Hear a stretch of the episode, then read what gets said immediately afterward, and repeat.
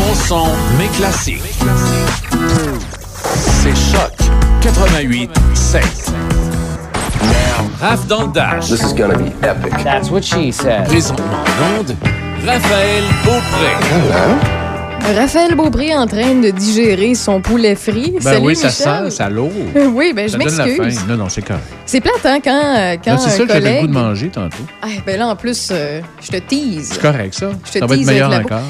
Parce que c'est plate, un collègue de travail qui fait chauffer sa bouffe quand c'est pas le temps ou quoi que Non, ce soit, puis que ça non. sent dans partout, puis surtout dans une pièce fermée comme ici. Je sais que toi, ça te dérange Non. pas, t'es monsieur sourire, là. Oui, c'est ça. Mais euh, tu sais, c'est sûr et certain que tu te fais. Si je m'étais fait chauffer du poisson ou bien Ah, euh, du chou de. Bruxelles, ah, moi Mmh. j'adore ça. Mais oui, moi aussi. l'odeur, quand t'en manges pas puis quand t'as pas faim, Ah, ouais. Je sais pas. Je suis pas. Moi, je suis pas. euh, Mais non, je suis pas sais- dédaigneux là-dessus. Mais je suis pas dédaigneuse non plus, mais ça peut être désagréable pendant quelques secondes, le temps que ton Ouais. nez s'habitue à l'odeur. Bref. Plusieurs choses à parler aujourd'hui. Euh, c'est sûr et certain qu'on va faire une petite aparté tout à l'heure euh, concernant ce qui s'est passé hier euh, du côté des États-Unis et ce qui se passe encore. On en a fini. parlé hier en début d'émission, mais on va, on va revenir là-dessus tout à l'heure. Mais euh, je voulais commencer avec quelque chose parce que je suis tombée sur une photo sur les internets et que j'ai partagée sur la page Facebook euh, de Choc 88.7. Vous pouvez aller la voir. C'est euh, des petites euh, images comiques. Ces temps-ci, des fois, ça prend pas grand-chose pour nous faire sourire un peu, puis on, en veut de plus en plus, là, ces temps-ci. Et il y a quelqu'un qui l'avait partagé auparavant et qui avait dit, et je cite, Père Noël, lorsque nous étions petits, parce que le temps des fêtes, c'est bientôt, là, la neige est là, puis tout. Père Noël, lorsque nous étions petits, on s'assoit sur ses genoux et on déballe nos cadeaux avec des étoiles, des étincelles dans les yeux. C'est vrai? Ouais. Père Noël, aujourd'hui, en 2020, porte un masque, te pitch ton colis par-dessus la tête et part à courir dans son truck de Post Canada. c'est une réalité. Puis quand, Ouais, quand on pense ben oui. à toutes les livraisons qui ont été faites avant, la, la- ben, en fait, dans le début de la pandémie, pendant la pandémie, puis encore aujourd'hui, on le sait, on, on essaie de, de vouloir encourager les gens à encourager local, à Ouais. s'entraider, à serrer les coudes, mais en même temps, on peut pas, on veut pas nécessairement tout le temps sortir pour faire euh, nos commissions, on veut limiter nos déplacements, ce qui fait en sorte que même si on veut encourager local, on l'encourage un petit peu moins malgré tout. Les Amazones de ce monde sont très accessibles. En deux, trois clics, euh, tu peux commander, puis c'est pas long que tu l'as chez toi. Donc, c'est une compétition qui est à la fois saine et malsaine, là, qui, est, qui est difficile à contrôler, puis Ouais. c'est très accessible. Puis, tu sais, c'est- un outil formidable. On Faut s'adapter. faut s'adapter, puis on peut pas dire le contraire. Là. Même ceux et celles qui sont entrepreneurs, qui ont des commerces, qui sont en compétition directe Ouais, avec euh, original, Amazon, être- c'est ça, faut se Ouais. réinventer, Ouais. faut euh, justement attirer les gens soit sur notre plateforme à nous, notre site web, euh, soit euh, tout simplement trouver des façons pour que les gens se déplacent. C'est c'est pas évident. C'est trouver une façon de, qui, qui, pas, qui est pas qui est différente, mais qui répond à un besoin, qui Oui. n'est pas comblé. C'est en plein En ça. fait, c'est ça, dans le fond, le truc. C'est en plein ça, oui. Puis il y a quelque chose qui, euh, qui par le fait même, euh, juste à côté, que j'ai vu euh, sur euh, le Journal de Québec, qui rapporte les chiffres justement des géants du web. Et à chaque année, moi, ça me fascine. Ça me fascine d'avoir leurs résultats. Ça me fascine de faire des comparaisons. Surtout quand on est en radio, là, vous comprendrez que nous, on peut pas vous donner des images, on peut pas vous en montrer, mais on peut vous donner des images euh, Mentales. mentales. Donc, c'est notre job de faire ça. Eh bien, oui. Euh, la réponse, est-ce que la pandémie a freiné les géants du web? La réponse est non. Euh, c'est impossible. Au contraire, la pandémie, euh, ben, a vraiment pas ralenti les géants numériques qu'on appelle euh, GAFAM. GAFAM, c'est quoi pour ceux et celles qui, cherchent c'est quoi? Ben, c'est Google, qui Google est alphabet. Il y a Apple, Facebook, Amazon, Microsoft. Ils ont eu des profits groupés de 128 milliards de dollars US depuis le début de l'année. C'est moins que la dette américaine. C'est moins que la dette américaine. C'est un bond de 15,3% par rapport à 2019, mais c'est quand même toutes les entreprises réunies. là. C'est Ouais. tout le monde ensemble. Donc, si, mettons, Google, Apple, Facebook, Amazon, Microsoft mettaient leurs profits depuis janvier dernier ensemble, ils pouvaient, ils pourraient euh, justement payer la dette américaine, comme tu le mentionnes. Euh, ce qui veut dire qu'ils ont empoché plus de... Et, et un peu, là. Est-ce que vous êtes bien assis, là? Je veux pas que vous tombiez en, en bas de votre chaise, là. 465 millions de dollars US par jour. Par jour. En 24 heures par jour, c'est une moyenne de 465 millions de dollars US. Ça, c'est sans compter les jours qui en ont plus, puis les jours qui en ont à peine un Ouais, petit ouais, peu moins. C'est la moyenne malgré la pandémie.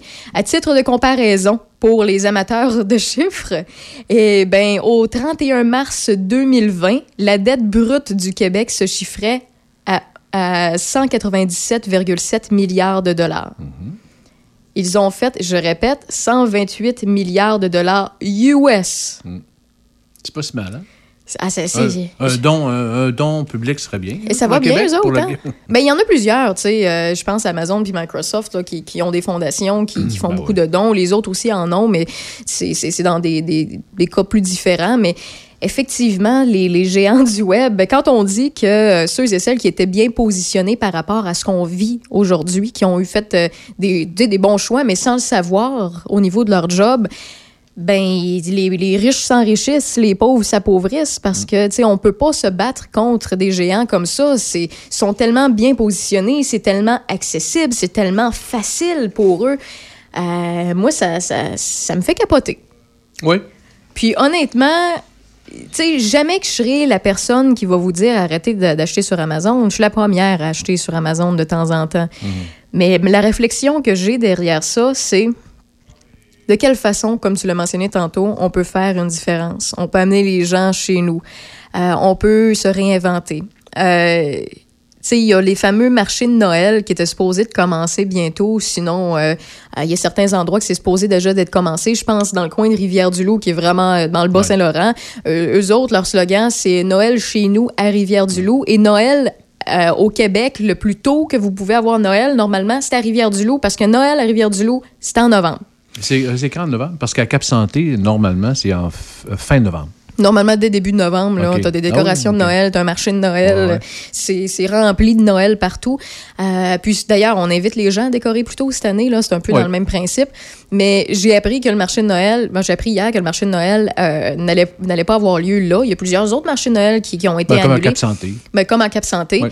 Mais j'ai, bon, là, j'ai une perte de mémoire, là, mais on m'a aussi dit qu'il y a quelqu'un qui a eu la méchante bonne idée de faire un marché de Noël numérique. Mhm. Avec les artisans d'un Ah peu ouais. partout, de plusieurs régions euh, avoisinantes, moi je trouve ça, euh, je trouve ça fabuleux. C'est une manière que justement, ben, vous voulez magasiner des, des trucs un peu plus euh, originaux pour euh, donner à vos proches, à, à vos amis, ben, pourquoi pas? Euh, je, je peux pas croire qu'il y en a juste un, puis je m'excuse, là, je me rappelle pas c'est où, là, mais qui, en a, qui a pensé de justement annuler, parce qu'ils n'ont pas le choix, ils peuvent pas regrouper des gens à leur marché, puis mettre ça de façon numérique. Il y a directement un site web qui accueille tous les artisans, tous les sites web des artisans ou quoi que ce soit, ou directement sur le site web, on peut faire des achats groupés. Donc, si, admettons, il y a une, je sais pas, moi, 35 ou 50 Ben, ça se fait dans Port-Neuf. Les chambres de commerce, chambres de commerce euh, utilisent ce principe-là aussi. Ben, peut-être pas sous le nom de, De marché de Noël, marché de Noël, mais c'est vraiment de l'achat local. là. Oui, C'est- oui, les commerçants oui. sont là nécessairement, mais dans ces commerçants-là, tu as, des commerçants qui Mais allaient euh, au salon de. Il y a une différence. Noël. Il y a une différence entre euh, un site web avec des liens de sites de achat local. Tu sais, on parle du fameux, mettons, je te donne un exemple, là, du le panier bleu. Oui, oui, oui. Euh, il y a plusieurs, euh, il y a un gros investissement qui a été mis pour, dans le panier bleu pour mettre des sites, euh, regrouper des sites de plusieurs commerçants partout au Québec Ouais. pour pouvoir euh, justement, euh, si quelqu'un qui est plus attentionné pour acheter local va se servir de cet outil-là. Mais on s'entend, ça marche plus ou moins parce que quelqu'un Ouais. qui a de besoin va aller direct sur le site, il va pas dire ah je vais aller où aller sur le panier bleu, tu sais, il va le faire, il sait déjà ce qu'il veut, tu sais. Mais le fait que ce soit comme un événement, puis au lieu que ce soit un site web qui a des sites web dedans, qui, qui, qui r- renvoie les gens vers le bon site, afficher des. euh, c'est que tu as déjà des, produits. Tu as des produits. C'est le site, tu as des produits de plein de commerçants, de plein d'entreprises, puis tu as un panier. Fait que tu pas besoin d'acheter sur, mettons, mettons que il y a 5-6 choses qui intéressent sur les 35-50, ben tu fais juste les mettre dans ton panier, puis après ça, le site ou la personne qui gère l'événement web, comme un marché de Noël, ben fait tout simplement envoyer la commande aux gens puis ça s'envoie en même temps. Moi, je trouve que ça simplifie la tâche euh, des acheteurs. Je trouve que c'est une très très bonne idée. Puis c'est une manière de réinventer le tout. Écoute, on a eu euh, la preuve avec plusieurs organismes que ça peut fonctionner. Puis euh, honnêtement, j'ai été surprise, Michel, la semaine dernière, quand tu me parlais euh, de. C'est le camp, c'est ça? Le camp qui Oui, est oui, pour oui. le défi tête rasée. Ça fonctionnait, puis Oui. ils ont réussi à recueillir Ouais, beaucoup de On sous. bat des records dans les euh, souscriptions populaires. Puis honnêtement, c'est Ouais. des, des choses qui, moi, me surprennent. Moi qui, qui aime la technologie, mais je suis consciente que c'est pas tout le monde qui aime autant la technologie que moi. Je suis consciente que c'est pas tout le monde qui a même les mêmes outils qui sont aussi débrouillards parce que c'est quelque chose qui s'apprend. On faut, se- faut apprendre tout ça. C'est pas, c'est C'est un autre langage. Ben, c'est en plein ça, c'est beaucoup. Puis, euh, mais de voir que ça peut fonctionner, moi, ça me surprend beaucoup. Et je trouve que c'est une bonne nouvelle. Je trouve qu'il y a des bonnes idées qui peuvent se cacher Ah derrière ça. Il suffit de parler à deux, trois personnes des fois, puis d'avoir la bonne idée. Puis euh, j'en parle parce que si les MRC de Portneuf et de Lobinière nous entendent, puis qui ont des bonnes idées pour encourager les gens euh, de façon euh, locale, ben, pourquoi pas? On est là pour ça. On est là pour donner des idées, pour euh, lancer euh, des bonnes nouvelles. Donc, euh, pourquoi pas?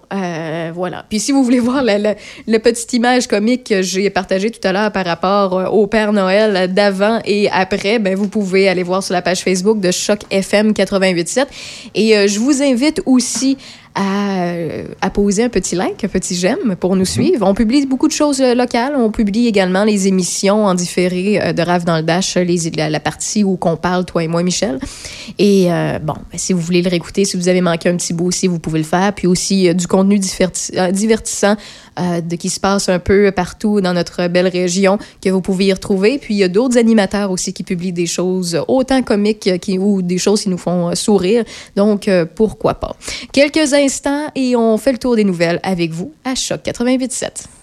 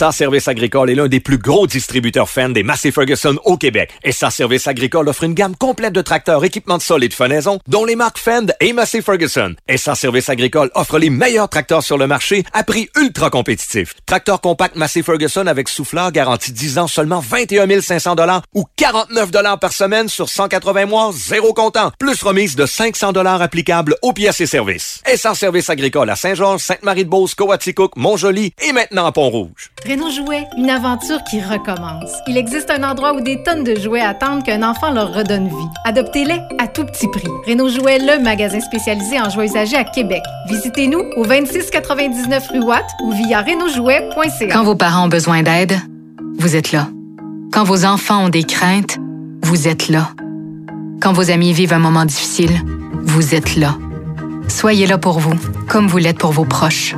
C'est possible que la situation actuelle vous fasse ressentir des émotions difficiles ou même de la détresse.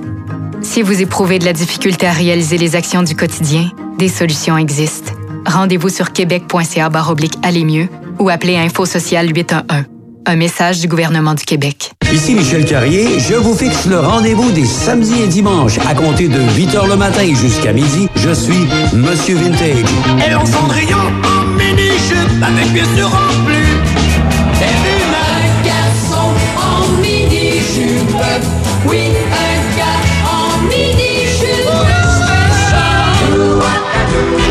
Monsieur Vintage, les samedis et dimanches entre 8h et midi. Vous aimez la musique des années 60-70, vous serez servi. C'est un rendez-vous. Jusqu'à 18h, c'est Raph dans le Dash. Avec Raph Beaupré. Pas le choix d'en parler. euh, Michel Carrier, Oui, je l'adore. ben oui. C'est dit. Ah oui. J'ai déjà travaillé avec lui il y a quelques années. On était euh, collègues de travail. Quand lui travaillait dans un studio d'une station sœur, moi j'étais dans l'autre studio à droite. Euh, C'est une fenêtre qui nous séparait. OK. Puis euh, Michel Carrier, là, c'est un autre monsieur sourire, comme toi, Michel. Ouais. Il y a beaucoup de Michel, c'est des monsieur sourires. Euh, écoute, euh, le matin, il venait, il venait me dire bonjour, même si je l'avais pas croisé. Il prenait la peine d'ouvrir la porte du studio, de dire bonjour. Il venait me demander Hey, As-tu besoin du journal ou quoi que ce soit? Je peux aller te le chercher.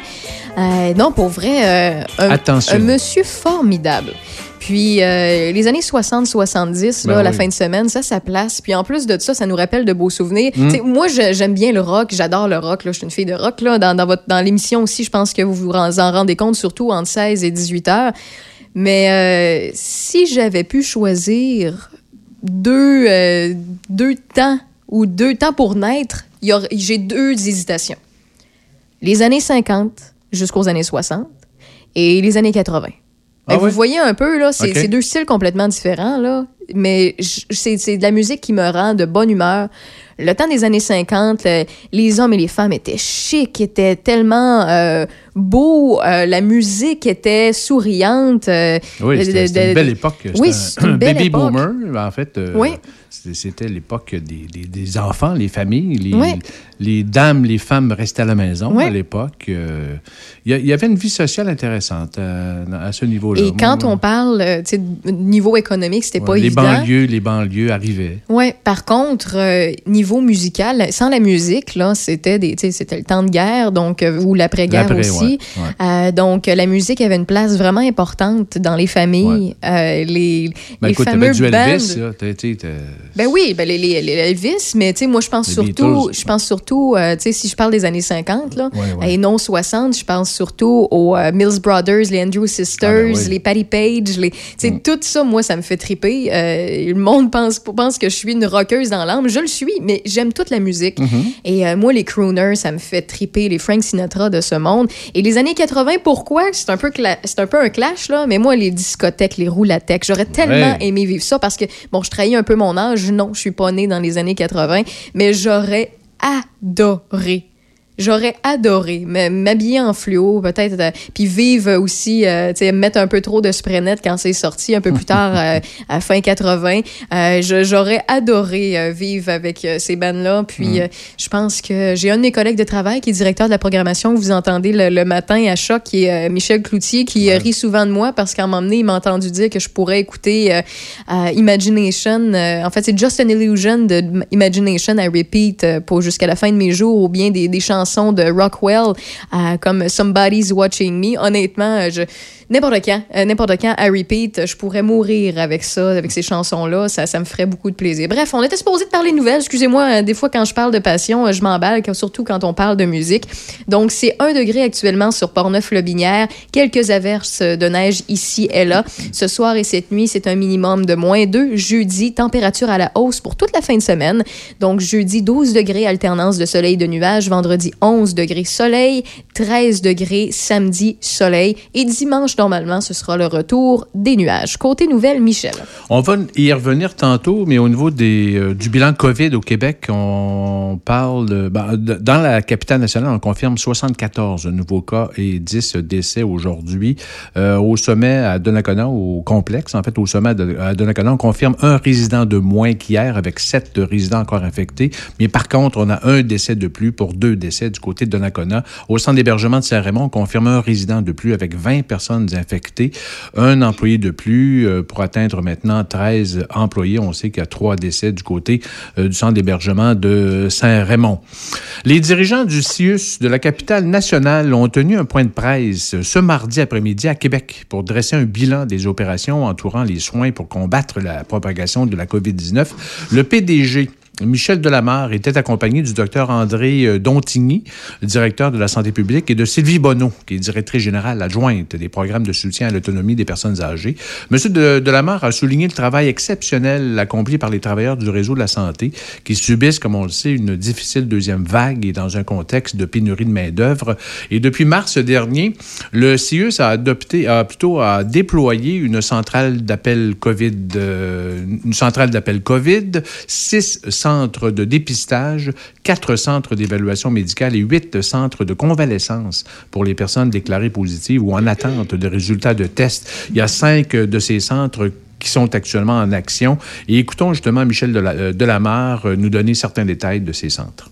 Ces centres de convalescence, essentiellement, c'est des milieux euh, qui ont été mis en, en œuvre, mis en œuvre pour être capables d'accueillir des personnes qui, effectivement, ont un résultat positif en provenance de différents milieux, mais particulièrement des gens qui vivent euh, en milieu d'hébergement pour toute euh, catégorie de clientèle. Donc, tous les programmes ont dû mettre en place euh, ce type de centre de convalescence La sécurité a été rehaussée particulièrement dans les milieux d'hébergement et auprès des travailleurs de la santé publique. D'ailleurs, des équipes spécialisées ont été déployées pour agir dans les centres d'hébergement en zone chaude dans le cas d'une éclosion. Écoutons à nouveau le PDG du CIUS euh, de la capitale nationale, Michel Delamarre.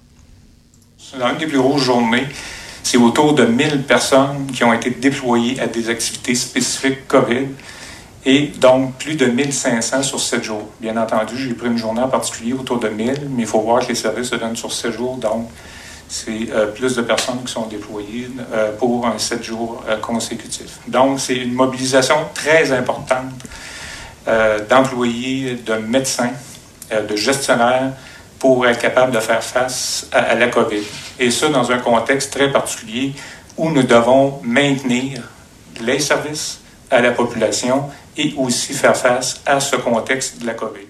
Depuis la deuxième vague de la pandémie, quelques 2000 employés du réseau de la santé euh, dans la capitale nationale ont dû être retirés temporairement. 127 ont été infectés par le virus. On est passé de 26 nouveaux cas positifs dans une journée le 23 août dernier à plus de 1200 cas le 11 octobre. Alors, on voit déjà une bonne différence. La semaine dernière, on était rendu à environ 610 cas dans une journée dans la capitale nationale. Alors, c'est quand même la moitié euh, depuis quand même quelques semaines. De plus, on est passé de 5 éclosions à la mi-août à 176 éclosions durant la semaine du 18 octobre et une légère baisse aujourd'hui avec 160 éclosions actuellement, dont 41 dans des milieux de soins. Au 31 mars dernier, le CIUS comptait 18 623 employés, 560 gestionnaires répartis dans 21 directions et le budget du CIUS est estimé à 1,6 milliard de dollars. J'écoutais justement le bilan financier et on atteint l'équilibre financier, en tout cas en 2019-2020. Il y a à peu près 240 000 de différence sur un milliard, 1,6 milliard, là, mais c'est quand même bien.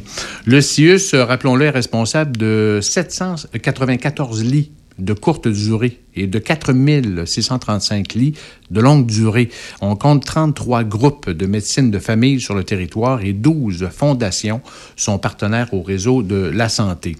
Et quelques heures plus tard, le conseil d'administration du CIUS de la capitale nationale tenait une courte assemblée générale annuelle. Alors, ça s'est fait hier, suivi de la 36e séance ordinaire publique. Et à la période des questions du public, la porte-parole du syndicat des professionnels techniciennes et techniciens en santé et services sociaux de la capitale nationale, Nicole Clich, a demandé au conseil d'administration d'être derrière les travailleurs du réseau dans le cadre des négociations. Écoutons sa demande. La pandémie, là, on la gère tout le monde. On est toutes, toutes, toutes à côté. Là, on travaille tous fort, fort. La problématique d'attraction de rétention était bien avant la, la situation de la pandémie. Elle est venue l'augmenter. Mais la gestion qui se fait dans le cadre de la pandémie, l'épuisement qui amène ce- cette reconna- reconnaissance-là qui est si nécessaire, elle est importante là. On a besoin de sentir que notre employeur, que le conseil d'administration va nous envoyer un message clair. J'aimerais avoir un message clair ce soir que vous êtes derrière les salariés, derrière les salariés pour conclure une négociation qui va vous permettre, qui va permettre aux Québécois, aux gens de Québec, à la population de Québec, d'avoir des services de qualité auxquels elle a le droit d'avoir. Écoutons la réponse euh, du PDG du CIUS, Michel Delamarre. Vous savez qu'on est dans un contexte de négo et on ne fera pas de négociation ici au conseil d'administration. Alors, vous savez, vous connaissez les mécanismes. Je pense que ça comprend l'instance que vous apportez, qu'on, qu'on de part et d'autre, sur peut-être des, des solutions qui peuvent être les mêmes ou peut-être différentes, on veut tout le monde, effectivement, être en mesure d'avoir des leviers pour améliorer les conditions d'emploi d'exercice. On en a qui sont à notre portée, nous. C'est à nous à continuer à travailler ensemble. Et il y a d'autres éléments que vous demandez et que nous, qu'on peut aussi demander quand je vous parlais du partenariat, la collaboration d'éléments qu'on vous souhaiterait avoir comme levier, on le fait euh, de notre côté aussi. À part ça, la Fédération professionnelle des journalistes du Québec dénonce l'agression subie par son président au Palais de justice de Montréal ce matin, alors que celui-ci exerçait ses fonctions de journaliste judiciaire. Michael euh, Nguyen, en fait Nguyen plutôt, aurait été frappé par le pédophile montréalais Christophe Villeray dans un couloir au Palais de justice. La vice-présidente de la FPGQ, Marie-Ève Martel, raconte ce qui s'est passé. Monsieur Nguyen et les autres journalistes se trouvaient dans la zone là, réservée aux médias euh, à l'attente de la sortie de Monsieur Villeray de la salle d'audience pour le photographier. Monsieur Villeray a visiblement pas apprécié euh, de voir sa photo prise, donc s'est approché de Monsieur Nguyen et il lui a donné un bon coup de pied là, euh, à la jambe. Ça a pris euh, l'intervention des constables spéciaux là, pour euh, les séparer. Christophe Villeray, qui a plaidé coupable à deux chefs d'accusation de contact sexuel et d'incitation à des contacts sexuels à l'endroit d'un enfant de moins de 16 ans l'an dernier, venait d'assister aux plaidoiries sur sa peine. Et peut-être un petit mot sur ce qui se passe aux États-Unis. Peut-être le sort de la présidence euh, des États-Unis demeure incertain euh, cet après-midi, alors que le président Donald Trump et son rival démocrate Joe Biden se disputent plusieurs États, euh, dont le Michigan et la Pennsylvanie, qui pourraient déterminer l'identité euh, du prochain locataire de la Maison-Blanche. On ne sait pas quand ou avec quelle rapidité le gagnant sera annoncé. Le plus récent décompte donnait une mince avance à M. Biden au Michigan, mais la course demeure extrêmement serrée. Des centaines de milliers de votes n'ont pas encore été comptabilisés en Pennsylvanie où Donald Trump est en tête pour l'instant. Au Wisconsin, où les résultats sont demeurés serrés jusqu'à tout récemment, c'est finalement Joe Biden qui a gagné les 10 grands électeurs avec une mince majorité de 0,6 points de pourcentage. Par contre, le clan de Donald Trump a annoncé qu'il réclamera un second dépouillement et dans cet état, le candidat au second rang peut faire une telle demande si la marge est inférieure à 1% Donc, il pourrait. L'équipe Trump a aussi annoncé qu'elle avait intenté une action en justice Ouais. pour interrompre le dépouillement, le dépouillement au Michigan. Est-ce que tu euh, suis un peu euh, Trump sur les réseaux sociaux? Non, du tout. C'est quand on dit que cet homme-là, c'est un spectacle. Ah oui, ben c'est ça, c'est un acteur. C'est comme je disais hier, c'est un cowboy, comédien. C'est un puis, homme d'affaires. euh, homme d'affaires. C'est ça. C'est bon pour le cinéma, puis c'est bon pour l'économie. C'est à suivre. Euh, comme on l'a mentionné hier sur nos ondes, ça peut prendre quelques semaines. Ça peut prendre quelques jours, Ah, oui. ça peut prendre quelques semaines Mmh, avant qu'on ait le résultat Ben ouais. de qui va loger la Maison-Blanche Mmh, mmh. dans les prochaines années. Euh, mais jusqu'à présent, notre intuition, c'est ça, on se fie aux chiffres présentement, c'est Joe Biden qui a Un une légère avance. Nous, hier, on était trois Oh, euh, oui, dans ben dans oui. le Dash. Ouais. Il y avait Sébastien Clavet, euh, passionné observateur politique. Il y avait euh, toi, puis il y avait moi, Mm. qui disait justement, ouais, Trump, le personnage, euh, va sûrement encore prendre plus de place. Puis justement, le, le fait que les démocrates ont, ont un moins grand personnage qui fait moins de spectacles, même s'il y a plus de budget pour sa campagne, qu'il y en a eu plus de dons. Euh, Est-ce que sa campagne a vraiment valu le coup? Tout ça, à date, c'est c'est une euh, lutte qui est serrée. Ah oui, c'est très serré. C'est intéressant à voir. Ah ouais, c'est à suivre. Honnêtement, j'ai- bien, bien hâte. De- dans quelques secondes, on va parler à Carl Boissonneau pour la chronique mécanique. On va parler de bancs pour enfants, de sièges euh, également euh, pour euh, vos bébés et tout ça. Donc, il y a bien des choses à dire.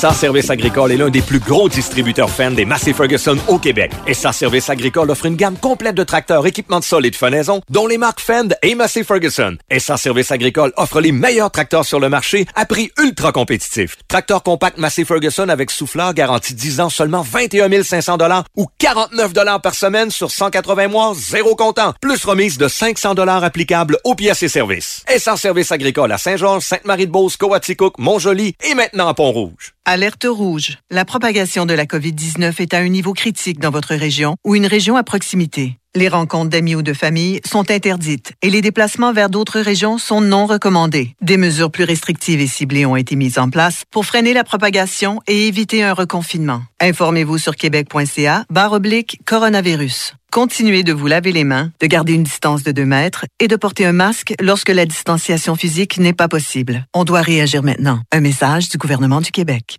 Établi depuis cinq ans dans la région, Serrurerie Portneuf. Situé à Saint-Raymond, c'est aussi un atelier mobile qui se déplace partout dans la MRC de Portneuf, Jacques-Cartier et Mekinac, même sur les ZEC à votre chalet. Ils peuvent aussi faire des clés sur place avec leur atelier mobile. Serrurerie Portneuf fait la vente, la réparation, l'installation pour le résidentiel et commercial. N'attendez plus. Soyez en sécurité avec Serrurerie Portneuf qui fera le travail pour vous. Vente, installation, réparation. Serrurerie Portneuf. 88 609 67 62. 88 609 67 62. Besoin de changer d'air? Dans Lobinière, on cherche des gens comme toi. Lobinière, c'est bucolique, mais c'est aussi 1300 entreprises à 15 minutes des ponts. Visite emploi-lobinière.com jusqu'au 15 novembre pour découvrir ton prochain boulot. Parce que travailler et vivre dans Lobinière, c'est le bonheur. Emploi-lobinière.com. Jusqu'à 18h. I live in a fantasy world. C'est Raph dans le Dash. Avec Raph Beaupré. Great timing.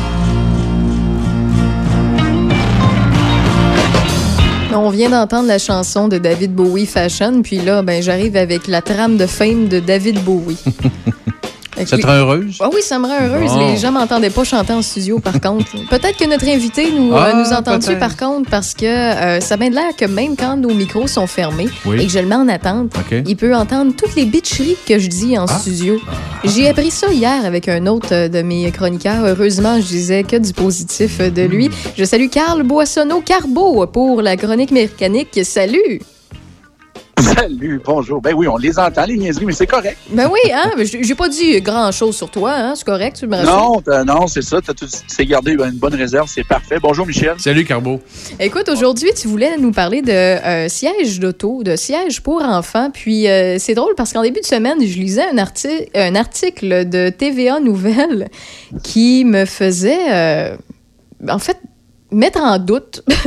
J'ai lu et je, et, je, et je cite là. Habits d'hiver et sièges d'auto ne vont pas ensemble. Avec le froid qui s'amène sur la province, il est bon de rappeler qu'il faut faire preuve de prudence lorsqu'on installe un tout petit dans son siège d'auto. Les spécialistes déconseillent de faire porter un manteau d'hiver ou l'habit de neige à votre enfant dans les sièges d'auto, même pour de courtes distances. C'est-tu vrai, ça? Ben, c'est c'est un peu, c'est- c'est un peu ce qui m'amène à parler de notre sujet aujourd'hui, hein, des sièges pour enfants. Euh, à ma grande surprise, j'ai lu le même article euh, sur Québécois euh, par rapport à ça, et je trouve ça un peu farfelu. On va te dire OK, ben honnêtement. je suis pas tout seul. Mais lorsqu'on parle de scientifiques, de médecins, d'hôpital, juste Sainte-Justine qui back cette histoire-là, ben là, j'ai des questions à me poser. là. Je me, je- il y a un peu de, il y a un peu de, on va se dire, d'ambiguïté dans tout ça. Ouais. Mais bon, les, sièges pour enfants, ben, c'est là depuis longtemps, hein, dans les années 30, des années 40, des années 50, on s'entend, l'enfant était sur nos genoux en avant. On avait une espèce de sangle qu'on pouvait attacher après le banc, l'enfant pouvait être debout. Sinon, on avait un banc, un prototype de banc qu'on accrochait après le dossier. Donc, une structure en métal, un peu comme une chaise de camping. Alors qu'on n'avait pas de, de, de voyons, ceinture de sécurité et que le père, des fois, avait une petite frette entre les jambes. Ah ben oui, puis qu'on fumait, hein, on fumait. Ouais, c'est ça. C'était des beaux. Moi, je me rappelle, je suis pas, ben, je suis pas tant vieux, mais 52 ans, on- je me rappelle d'avoir fait des beaux voyages sur les genoux de ma mère. Puis c'était le fun, c'était confortable, puis je voyais en avant. Puis euh, tu sais, Raphaël, que l'élément de sécurité premier d'un véhicule à cette époque-là, ben, c'est le tableau de bord. Oui. Mais dans les autos des années 50-60, le tableau de bord était pas très rembourré. On n'avait pas de airbag. On n'avait pas de, de- Tout ce qu'on avait, c'était du chrome. Il y avait des moulures, il y avait de quoi de beau. Puis quand tu te fendais le front dans, dans- dans- sur le tableau de bord, ben là, tu t'en rappelais. Il fallait te tenir comme faut. En 73, on a eu les ceintures en avant, c'est obligatoire. On est obligé de s'attacher. Ceinture, premièrement, à l'abdomen, puis ensuite à l'épaule. Et en 1990, à l'arrière, on est obligé de s'attacher. Pas avant ça. On avait des ceintures, mais on n'était pas obligé de les utiliser. Donc, le banc de bébé, ben aujourd'hui, euh, comme on le connaît, ça a été inventé dans les années 60 par M. Bertil Adman, un spécialiste de la sécurité de la Suède. Et que c'est donc de la Suède, on en entend parler. Hein? Ouais. Conjointement avec Volvo, une, une des compagnies les meilleures, les mieux cotées et les, les- on va dire, les plus avant-gardistes au niveau de la sécurité. Donc, on a décidé de fabriquer une espèce de coquille dans laquelle on va pouvoir installer l'enfant. donc euh, des années 60. Et ça s'est amélioré de, de- en, en avançant dans le temps. Fait que dans le fond, ou tu- ce que tu nous dis, c'est que euh, il y a eu quand même une évolution qui devait se faire. On s'entend. Aujourd'hui, on est très protégé. On a nos véhicules maintenant qui nous rappellent de s'attacher, sinon ça bip bip sans cesse, puis ça devient égossant. Fait qu'on finit par dire c'est correct, j'ai compris, puis tu t'attaches. Euh, Il y a des constats d'infraction aussi. Il y a eu vu là, en fait début, en fait c'est fin 90, début 2000 que euh, de plus en plus la police donnait des constats d'infraction pour euh, la fameuse ceinture de sécurité. Les bancs de bébés, on a eu plusieurs euh, euh, réglementations au, nombre de temps qu'on faut le changer et tout ça. Puis je veux que tu nous en parles un peu euh, par rapport à ça. Faut, faut-tu vraiment se fier à la date de péremption du, banc de bébé? C'est-tu vraiment important? C'est, quoi l'enjeu? Absolument, c'est important. Donc, si par exemple, on a une grande famille puis on décide de faire bien des enfants, puis il y a 15 ans qui se passent entre les deux, fort probablement que le premier banc ne fera pas pour le dernier enfant. Donc, c'est quelque chose à ne pas prendre à la légère. L'installation de ce banc-là aussi doit être faite dans la règle de l'art. On a beaucoup, beaucoup de tutoriels sur les réseaux. euh, Je pense à YouTube, comment installer un banc? Si on a des questions, on passe à l'atelier, n'importe quel bon mécanicien. Mais on a des formations, nous, qui nous sont données pour euh, l'installation Ah, d'un banc. Parce- Oui, il y a de la formation pour ça. Les corps policiers aussi peuvent vous aider. Certains policiers sont formés pour vous montrer comment installer un banc. Donc, on passe dans les postes de police locaux et puis on est capable de demander de l'aide avec, euh, avec un policier qui sera formé à ce moment-là pour l'installation de ce banc-là. Les coussins gonflables sont le pire ennemi des bancs de bébés. Pourquoi? Parce que ça fait un double impact à l'intérieur. Donc, c'est important de ne pas placer de bancs d'enfants en avant. Il y en a même qui aiment ça. Je pense les pick-up, les camionnettes pleine grandeur, lorsqu'on n'a pas de banquette arrière, que c'est un simple câble, on ne pourra pas installer un banc de bébé en avant, malheureusement, à moins d'être capable de désactiver le coussin. Ce qui se faisait dans une époque, mais ce qui se fait plus maintenant. Il n'y a pas des Donc, bancs inversés pour le siège avant? Je suis peut-être dans le champ, là, mais justement, tu me parles de pick-up. Il n'y a, aucune solution? Ben, on peut inverser le banc tout dépendant de l'âge et du poids et de la taille de l'enfant. Lorsque, par exemple, c'est une coquille pour un nouveau-né aller jusqu'à peut-être un six mois, un an. Après ça, ben là, on va se mettre à installer l'enfant dans sa coquille, mais sur l'autre sens, à ce moment-là, dans le sens normal de la route. Et euh, bon, il y aura tout ça. Ce qui nous explique euh, dans, dans, dans ce fameux reportage-là, c'est que l'habillement de l'enfant, qui est vraiment bien isolé, va faire un double impact avec la ceinture. Donc, pourrait même l'enfant pourra même être projeté s'il est, par exemple, un bon impact, puis qu'il va glisser avec son habit de neige en dehors du banc. Ce qui me surprend, là, parce qu'on a quand même des bretelles presque dans un cockpit d'avion. là. Mais quand même, la, la- la médecin de Sainte-Justine semble nous expliquer ça. Moi, j'en doute vraiment. Mais tu sais, si on prend en considération tout ce qu'on nous dit, à un moment donné, on ne vivra plus non plus. Donc, ce qui est important, c'est de bien ajuster. Puis, il y a plusieurs manières d'ajuster euh, les ceintures au niveau des bancs d'enfants. Donc, euh, tout à mesure que l'enfant va grandir, on peut même déplacer la ceinture en hauteur au niveau du banc. Ce qui est important, c'est qu'il n'y ait pas de pression trop sur sa colonne. Il faut qu'il soit bien installé et surtout bien à l'aise. Parce que si l'enfant n'est pas à l'aise, puis vous le serrez trop dans son banc, c'est sûr qu'il va vous tomber sur les oreilles puis ça, ça marmotte à un moment donné. Jusqu'à quel âge, Carbo, on doit euh, installer un enfant dans, dans- dans un banc comme ça? Ben, jusqu'à 10 ans, il doit être soit sur un rehausseur ou soit, sur un banc d'enfant, tout dépendant de sa grandeur. Donc, c'est 1m35. Donc, euh, jusqu'à 10 ans, là, où si l'enfant est plus grand que le normal, ben, c'est correct. En autant qu'il puisse mettre les pieds par terre puis que sa ceinture puisse pas l'étrangler à ce moment-là au niveau de l'épaule et, du cou. Donc, euh, il faut qu'il soit vraiment bien positionné. Donc, il y aura le rehausseur. C'est une espèce de petite, petite doublure sur le sur le banc avec deux petits accoudoirs. Là, si on voit ça en grande surface. Ou sinon, il y aura carrément le banc d'enfant là, qu'on veut être certain. Là. Faut, faut pas prendre ça à la légère. C'est quand même là.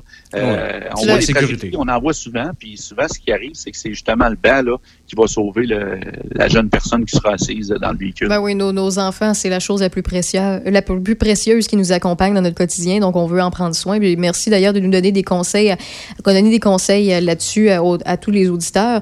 Euh, en fait, euh, dans, je retourne sur le reportage euh, justement de, de, de Québécois là-dessus sur les fameux vêtements d'hiver et le siège pour enfants. Ce qu'il disait, c'est que ça crée, comme tu, tu l'as mentionné, un double impact ou un espace entre l'enfant et les sangles, donc euh, les, euh, les attaches. Euh, L'ajustement aussi, mettons que quelqu'un décide de garder les vêtements d'hiver.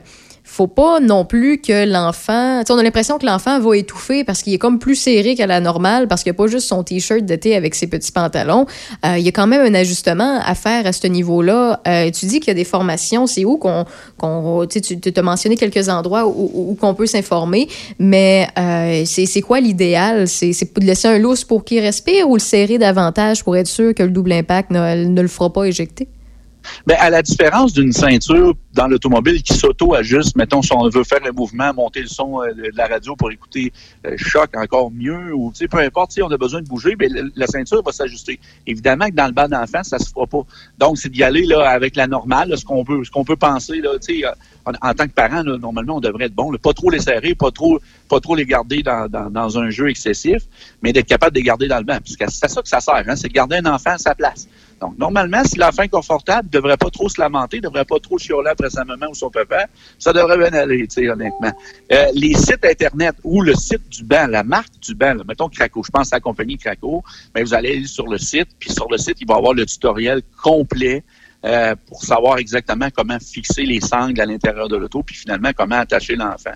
C'est important, hein? si vous en manque des sangles ou si vous n'êtes pas capable de l'installer, ben là, à ce moment-là, il va falloir passer en atelier pour qu'on puisse voir du moins vérifier ou faire l'installation de crochets spéciaux pour être capable d'attacher le banc à certains véhicules, mais la plupart dans l'industrie sont déjà prédisposés à l'installation d'un banc d'enfant.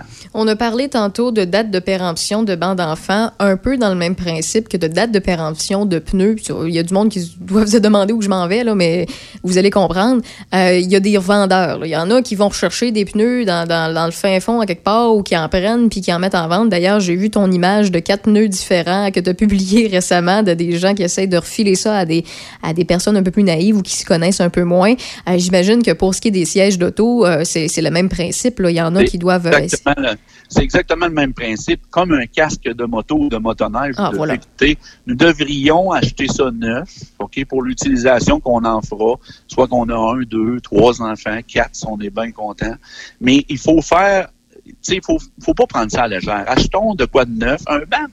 Sais, honnêtement, c'est, c'est- moi, je trouve ça touché un peu. Acheter un banc usagé, tu sais pas d'où ça vient, tu sais pas comment ça a été malmené, ça a-tu été mal entreposé? Si tu mets un cabanon depuis cinq ans, ça se fait chauffer aux oreilles l'été, ça gèle l'hiver. Tu sais, pour vrai, euh, ménagez pas là-dessus, surtout pas là-dessus. Achetez de quoi de bien, qui va bien être fixé dans votre véhicule, puis il y a tellement d'applications, puis il y a tellement de manières de savoir comment ça comment l'installer, vous devriez pas être dans le doute. Normalement, un banc, ça dure combien de temps en moyenne? C'est entre 6 et 10 ans. 6 et 10 ans. OK. Puis tu savais, Raphaël, les ceintures d'automobile aussi, ça a une date. Puis Ah les ouais? ceintures, oui, puis les coussins gonflables aussi ont des dates. Sauf qu'il y a personne qui va faire le changement de ceinture. Il y a personne qui va faire le changement. Mais honnêtement, en course automobile, on le voit souvent, nos ceintures à l'intérieur des véhicules, lorsqu'on fait, par exemple, la course d'accélération, le- la fédération laquelle qui nous régit va vérifier ces dates-là, justement, pour s'assurer que cette ceinture-là ne sera pas passée date puis qu'elle va toujours être demeurée sécuritaire. Mettons une petite famille qui ont euh, un nouvel enfant, qui se font donner un banc euh, qui est encore très très bon parce que euh, a été racheté pour quelques années, je sais pas moi, de, euh, de la cousine ou bien du voisin, puis qu'il nous le donne, on l'utilise jusqu'à sa date de péremption, mais on en a encore besoin de, de- quelques années d'un banc, puis qu'on veut acheter usagé, même si tu nous le déconseilles. Est-ce qu'il y a sur les bancs une, une date d'inscrite? Oui. Les dates sont là. Oui. Normalement, vous êtes supposé les voir. Euh, l'étiquette, s'il n'y a plus d'étiquette, c'est parce que le bain est probablement passé date. là. Mais normalement, l'étiquette est là ou sinon, c'est une espèce, c'est comme dans un chandail, dans le collet, là, on a une étiquette. Là. Souvent, on va le voir, là, la date là, avec laquelle il faut, euh, faut garder de- nos, nos sièges. Là. Est-ce qu'il y a certaines marques qui sont meilleures que d'autres? Ou c'est un peu comme les, les, les, les pneus, il faut, Ça, faut s'informer? Ça, pour vrai, il n'y a pas d'a- beaucoup tant de fabricants que ça, OK? Euh, là, je suis pas spécialiste de la revue Protégez-vous du Non. justement, Je prononce, par exemple, la revue Protégez-vous. Il y aura des dossiers très, très étoffés à ce niveau-là, les essais et tout. Donc, c'est de l'essayer. hein. Moi, euh, je m'en vais à grande surface, j'ai un enfant de 4 ans, je veux voir s'il est bien dans le bain. Il n'y a rien qui t'empêche chez, la, la grande surface d'a- d'asseoir l'enfant puis voir s'il est bien, si, les épaules sont assez larges, c'est correct, son fessier, si l'enfant est confortable à l'intérieur. Faites-le. Moi, je le conseille souvent. C'est dans tout. Vous avez le droit à l'essai, puis vous avez le droit d'être satisfait ou pas. Avant de te laisser aller, euh, Carbo, peut-être nous rementionner les endroits où il y a des, comme des petites formations en ligne ou des personnes qui peuvent justement nous pr- prêter main forte, soit pour l'installation ou pour nous conseiller euh, comment euh, bien installer tout ça? Ben, le comment bien installer le banc d'enfant sur YouTube, vous allez tout voir. Ensuite, les sites, le, banc Craco ou le banc, peu importe la compagnie, euh, Peg Peguero, peu importe, vous allez voir sur leur site aussi, il y a des manières de voir. Puis sinon, dans les livres d'instruction d'automobile, par exemple, Hyundai Accent, siège d'enfant dans l'onglet, vous allez voir aussi, euh, je dis, je dis Hyundai Accent, ça peut être n'importe quoi, Toyota, euh, vous allez avoir comment installer aussi, où sont placés les crochets de sécurité et tout. là. Vous allez tout voir ça là. Puis sinon, ben, il y a le CAA qui est capable de vous aider, les postes de police locaux, les garagistes. On est tous capables de le faire. On a tous les formations pour ça. là. Carl Boissonneau, Carbo, merci beaucoup euh, encore cette semaine. Si on veut euh, plus de toi, si on veut plus d'informations, si on a des, des, euh, on a des questions pour toi, on fait comment? Ben, c'est comme le super Facebook, le Carbo Auto électrique, ça c'est vraiment facile. Le autocarbo.com, vous pouvez me rejoindre et puis je vais répondre à vos questions. Des fois, ça prend quelques jours, mais je le fais. On passe jamais à côté d'une question. Il n'y a pas de, de, de mauvaises questions. Il y a toujours des bonnes réponses qu'on va, qu'on va donner avec ça. Merci, Carl. Merci, Carl. Bonne semaine. Bonne Salut, semaine. Bye. bye.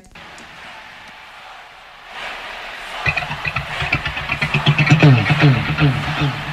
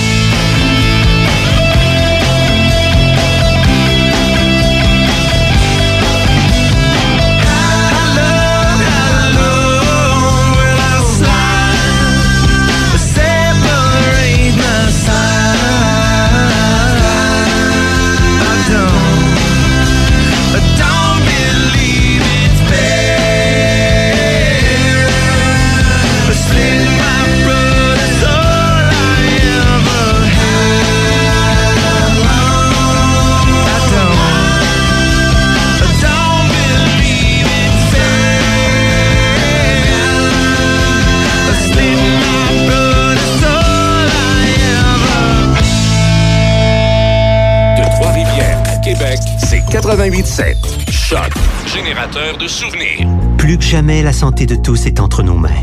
Sur mon cellulaire, l'application Alerte COVID m'avise si j'ai été en contact avec une personne déclarée positive récemment.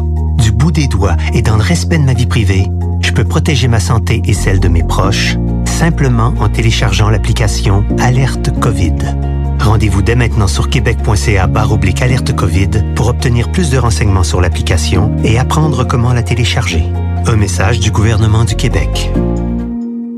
SA Service Agricole est l'un des plus gros distributeurs Fendt des Massey Ferguson au Québec. SA Service Agricole offre une gamme complète de tracteurs, équipements de sol et de fenaison, dont les marques Fend et Massey Ferguson. SA Service Agricole offre les meilleurs tracteurs sur le marché à prix ultra compétitif. Tracteur compact Massey Ferguson avec souffleur garanti 10 ans seulement 21 500 ou 49 par semaine sur 180 mois, zéro comptant. Plus remise de 500 applicable aux pièces et services. SA Service Agricole à Saint-Georges, Sainte-Marie-de-Beauce, Coaticook, Montjoli et maintenant à Pont-Rouge. VitroPlus Z-Bart Sainte-Catherine, spécialiste pour l'anti-rouille de votre véhicule. Nous utilisons les réputés produits Z-Bart. Pour une voiture à l'abri de l'hiver, faites confiance à votre expert.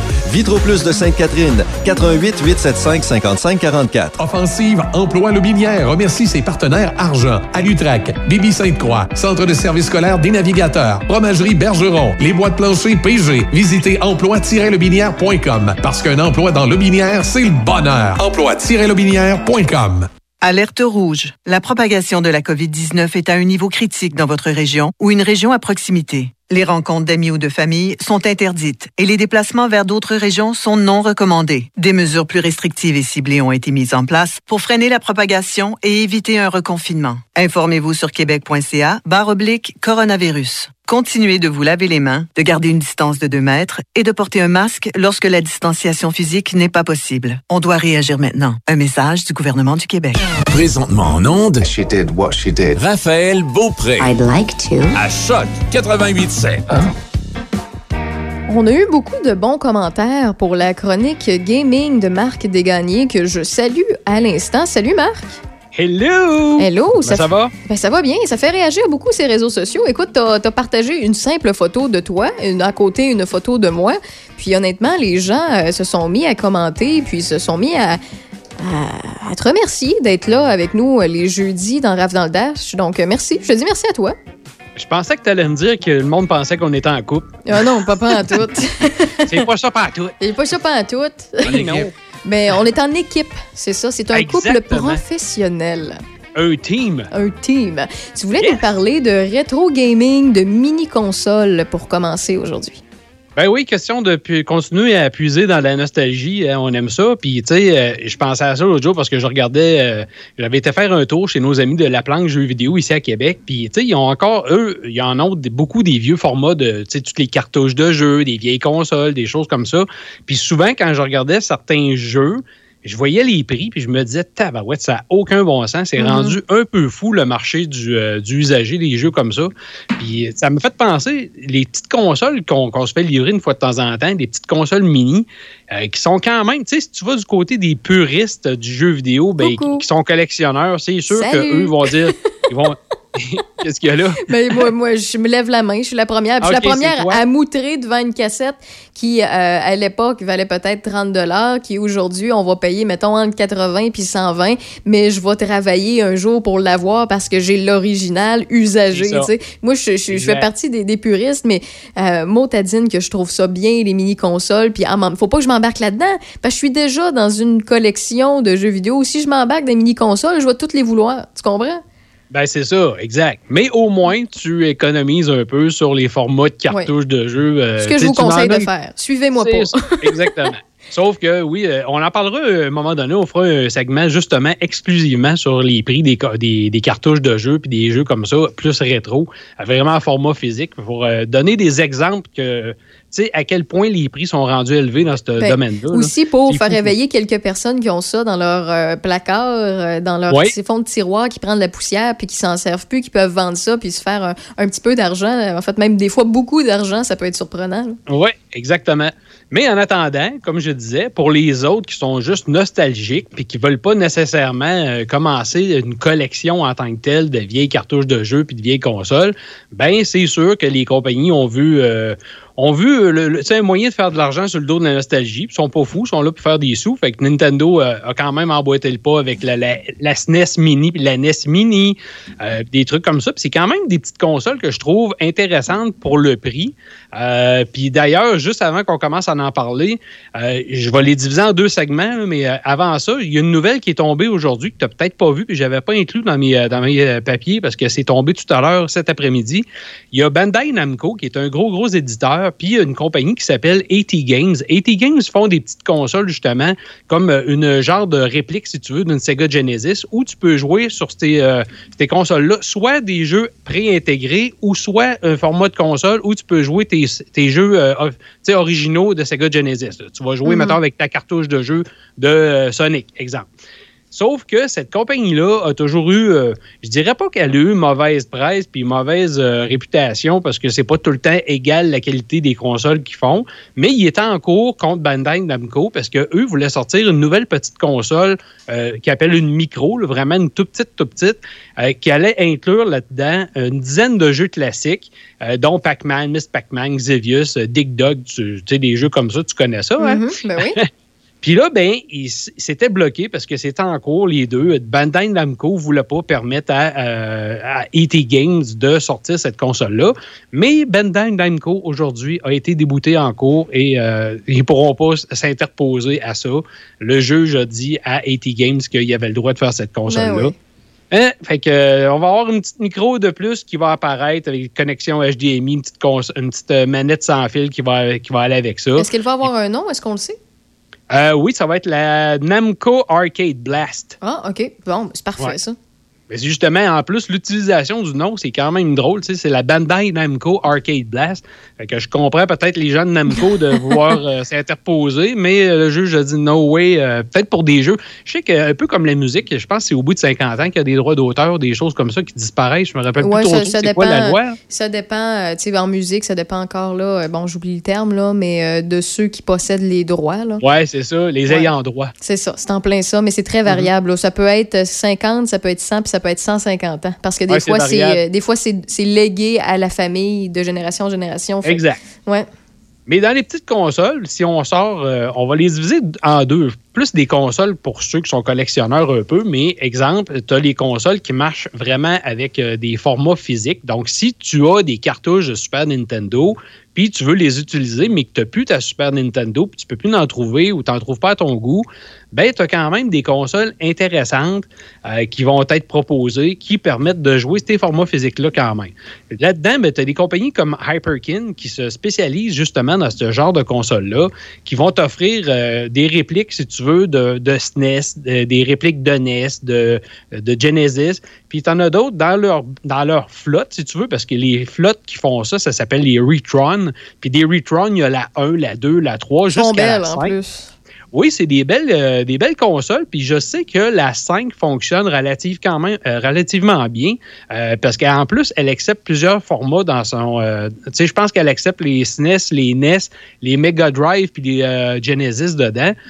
puis peut-être une coupe d'autres. Donc, c'est quand même intéressant. De Pour donner pouvoir- une image à ceux et celles qui comprennent pas ce qu'on dit, là, c'est que cette console-là, il y a plusieurs entrées où, où on peut mettre nos cassettes, nos cartouches. Donc, c'est le même principe qu'une tour d'ordinateur où vous avez une carte SD, une carte, euh, vous pouvez mettre des USB, vous pouvez mettre euh, des câbles audio. C'est le même principe. C'est juste que dans votre boîte, vous avez plusieurs places où vous pouvez mettre vos cartouches. T'as des fentes. Oui, des fentes. Des slots. c'est en plein ça. C'est ça. Puis ça, ben, l'avantage que tu as dans ces consoles-là qui sont quand même bien conçues, c'est que oui, ben là, tu as des sorties en 1080p avec un fil HDMI. Donc, tu sais, c'est beaucoup plus euh, c'est beaucoup plus mieux pour, mettons, les téléviseurs qu'on a maintenant. Fait que tu es capable de jouer avec les formats. T'as quelques.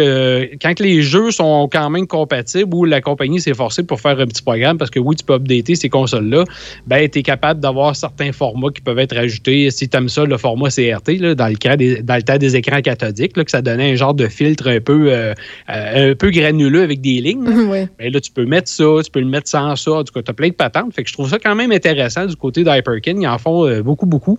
Euh, Puis c'est intéressant. Ensuite, tu en as un autre qui. Ça, c'est très cher. Par contre, j'ai pas sorti des prix pour toutes parce que c'est beaucoup des prix iOS.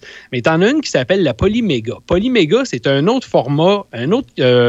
Console, mais c'est une console modulaire. Puis je trouvais le principe vraiment génial, sauf qu'à longue, si tu veux avoir accès à tous les formats, ça revient cher pas mal parce que chaque module que tu achètes coûte, euh, mettons, 79 que- à US, mais l'autre va en coûter 60, l'autre va en coûter 130. Fait qu'au bout de la ligne, ça fait une machine qui revient cher si tu veux tout avoir.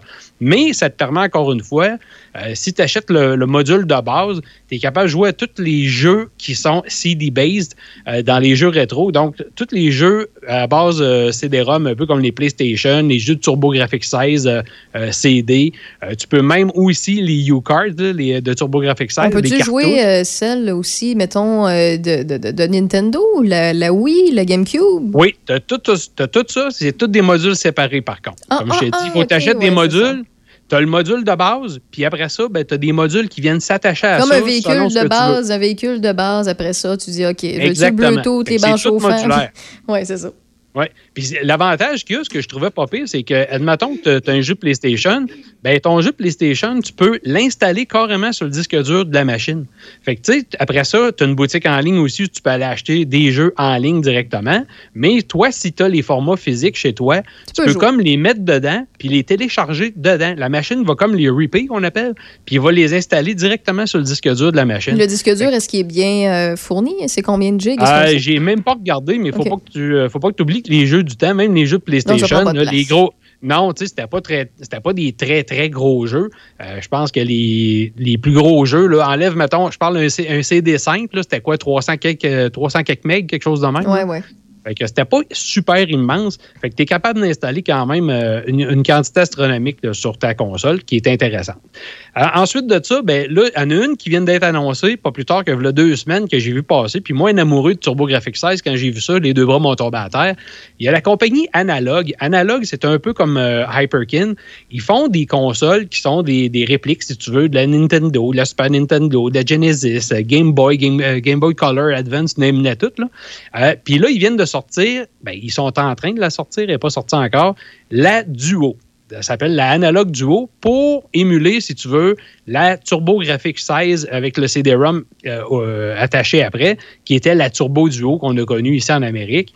Puis là, ben ça, c'est une machine, évidemment, que tout le monde euh, ziote assez avec amour, parce que c'est la Turbo Duo, c'est une console qui n'a pas eu beaucoup, beaucoup de ventes, qui est difficile à trouver. Quand tu en trouves une, elle coûte les yeux de la tête, ou soit que tu n'es pas capable de t'en servir parce que la machine, euh, les condensateurs dedans ont brûlé. C'est ça, puis ça coûte un bras réparé quand tu es capable de le faire réparer. Donc là, tout le monde regarde ça, mais Analog a malheureusement une mauvaise réputation de ne pas faire assez euh, de format physique de ces consoles-là. Fait que, tu sais, s'ils en mettent 3000 en, en circulation, ben les 3000 vont s'envoler comme des petits pains chauds, puis après ça, tu seras pas capable d'en procurer une. Fait un ils vont créer une demande, puis ils vont créer une valeur autour de leur produit qui est intéressant au lieu d'en d'en fabriquer plus que ça. là. Exactement. Puis encore une affaire qui est le fun avec eux autres, c'est que ça marche avec tes vrais formats physiques, puis t'as pas d'émulation du tout. C'est vraiment comme si tu avais la console originale. Fait que tout le, le- le système à l'intérieur de chip, tout ça, c'est vraiment comme si c'était l'original. Fait que t'as aucune émulation. Encore une fois, pour les puristes qui, qui détestent l'émulation, ben là, ils sont servis parce qu'ils jouent avec la vraie chose. À quand, Ensuite- la- à quand la console euh, refait de, de la Vectrex? Moi, j'attends la Vectrex. je suis la seule, je pense, au monde qui veut une Vectrex. Ben, tu ris, mais on dit ça, mais Hmm. Ça vaut peut-être qu'un jour, hein, tu vas être exaucé. Parce que regarde, ils ont quand même sorti une Commodore 64 mini. Ah ouais, Euh. Quand tant qu'à moi, euh, moi, je vois pas le. L'intérêt. Oh non, c'est ça. Non, moi, j'ai pas d'intérêt pour ça. Je trouve que là, on recule trop dans, la nostalgie, puis un peu trop. C'était pas, c'était pas super beau sur une télé normale cathodique. Fait qu'imagine-toi en HD sur ton écran, là. Ah, Tu sais, c'est 65 clair. pouces. là. C'est clair. Ouais, c'est ça. Fait qu'après ça, ben là, tu tombes dans les consoles mini qu'on a eues, qui sont des consoles à émulation. Donc, ce n'est pas les vrais formats. Tu peux pas jouer avec tes cartouches dessus. C'est des jeux qui sont préchargés dedans. Puis ces petites consoles-là, ben tu le sais, euh, à chaque fois qu'il en sort une, tout le monde se garoche dessus. Ça se vend comme des petits pains chauds, encore une fois. Fait que là, tu as eu la, NES et la SNES qui ont sorti, euh, qui avaient chacune, je pense, euh, 30 et 21 jeux respectivement dessus. Habituellement, les jeux que tu trouves dessus, c'est quand même super intéressant. Puis les prix qu'on vend ça, je trouve ça aussi intéressant pour le nombre de jeux, même si c'est des vieux jeux, c'est quand même euh, intéressant. Là, c'est de voir si vous êtes encore capable d'en trouver, parce qu'évidemment, quand ils font ça, ben, c'est quand même des quantités assez limitées, puis tu n'en as pas tout le temps. Euh, tu as la Sega Genesis Mini aussi qui a été euh, sortie récemment avec une quarantaine de jeux préchargés que je trouve euh, encore une fois super intéressante. Il y a beaucoup de bons jeux sur la Sega Genesis Mini qui est encore disponible. Je l'ai vu sur Amazon et chez Walmart. Puis ben là, tu en as une autre. Elle n'a pas fait de fureur. Malheureusement, je trouve que c'est un coup d'épée dans l'eau de la Ouais. part de Sony. La PlayStation classique. Mais my God, qu'est-ce qu'ils ont fait? Ça n'a aucun bon sens. Là, tu as une, vingt- une vingtaine de jeux, ce qui n'est pas beaucoup. Pas beaucoup. Puis en plus, dans les jeux, quand tu achètes la console, tu as des formats qui sont NTSC puis tu as des formats PAL. Autrement dit, tu as la version comme européenne puis la version euh, américaine. C'est un peu ordinaire. Euh, Il y a des jeux, parce que je sais pas si tu sais, mais les versions européennes, le frame rate qu'on appelle, là, le, le nombre de hertz de tes téléviseurs n'était pas le même en Europe qu'ici euh, en Amérique. C'est non que plate, ça. Quelqu'un pas oui, pensé parce à que. Oui, parce que ça crée une, certaine forme de lag quand tu joues sur ta TV. Fait que ça fait des lignes du tearing qu'ils appellent. Ça fait des lignes que tu veux pas voir quand tu joues. Fait que c'est un peu, euh, un peu idiot. Fait que là-dessus, Sony, tout le monde s'entend pour, dire euh, on comprend pas ce qu'ils ont passé par la tête de faire ce produit-là aussi botché. Malheureusement, je suis obligé de dire botché. À, l'inverse de ça, pour revenir avec euh, TurboGrafx, qui est une qui me tient à cœur, TurboGrafx 16 Mini a été sorti cette année aussi. Puis vois-tu, eux autres, ils ont, ils ont un peu à l'image de PlayStation, mais un peu plus de jeux. Ils ont sorti une console avec 57 jeux dessus, OK? OK. 57, mais tu en as 25 que c'est vraiment des formats TurboGrafx 16 nord-américains, puis 32 qui sont des formats PC Engine, qui sont les versions japonaises. Il y en a qui vont triper là-dessus. Tu as des jeux qui se dédoublent malheureusement sur la console, fait qu'on trouve ça un peu ridicule que ça se dédouble. Puis tu as quelques exclusivités sur le côté, parce que comme je t'ai dit, tu en as 25 d'un puis 32 de l'autre. Fait que oui, tu en as un peu plus du côté des jeux japonais, mais souvent, c'est des jeux qui sont cap es capable de jouer. Tu n'as pas nécessairement besoin du texte en japonais ou de comprendre, puis tu vas avoir accès à ces jeux-là. Mais l'interface de la console, la console, c'est super bien fait. C'est vraiment une, une merveille, cette petite console-là.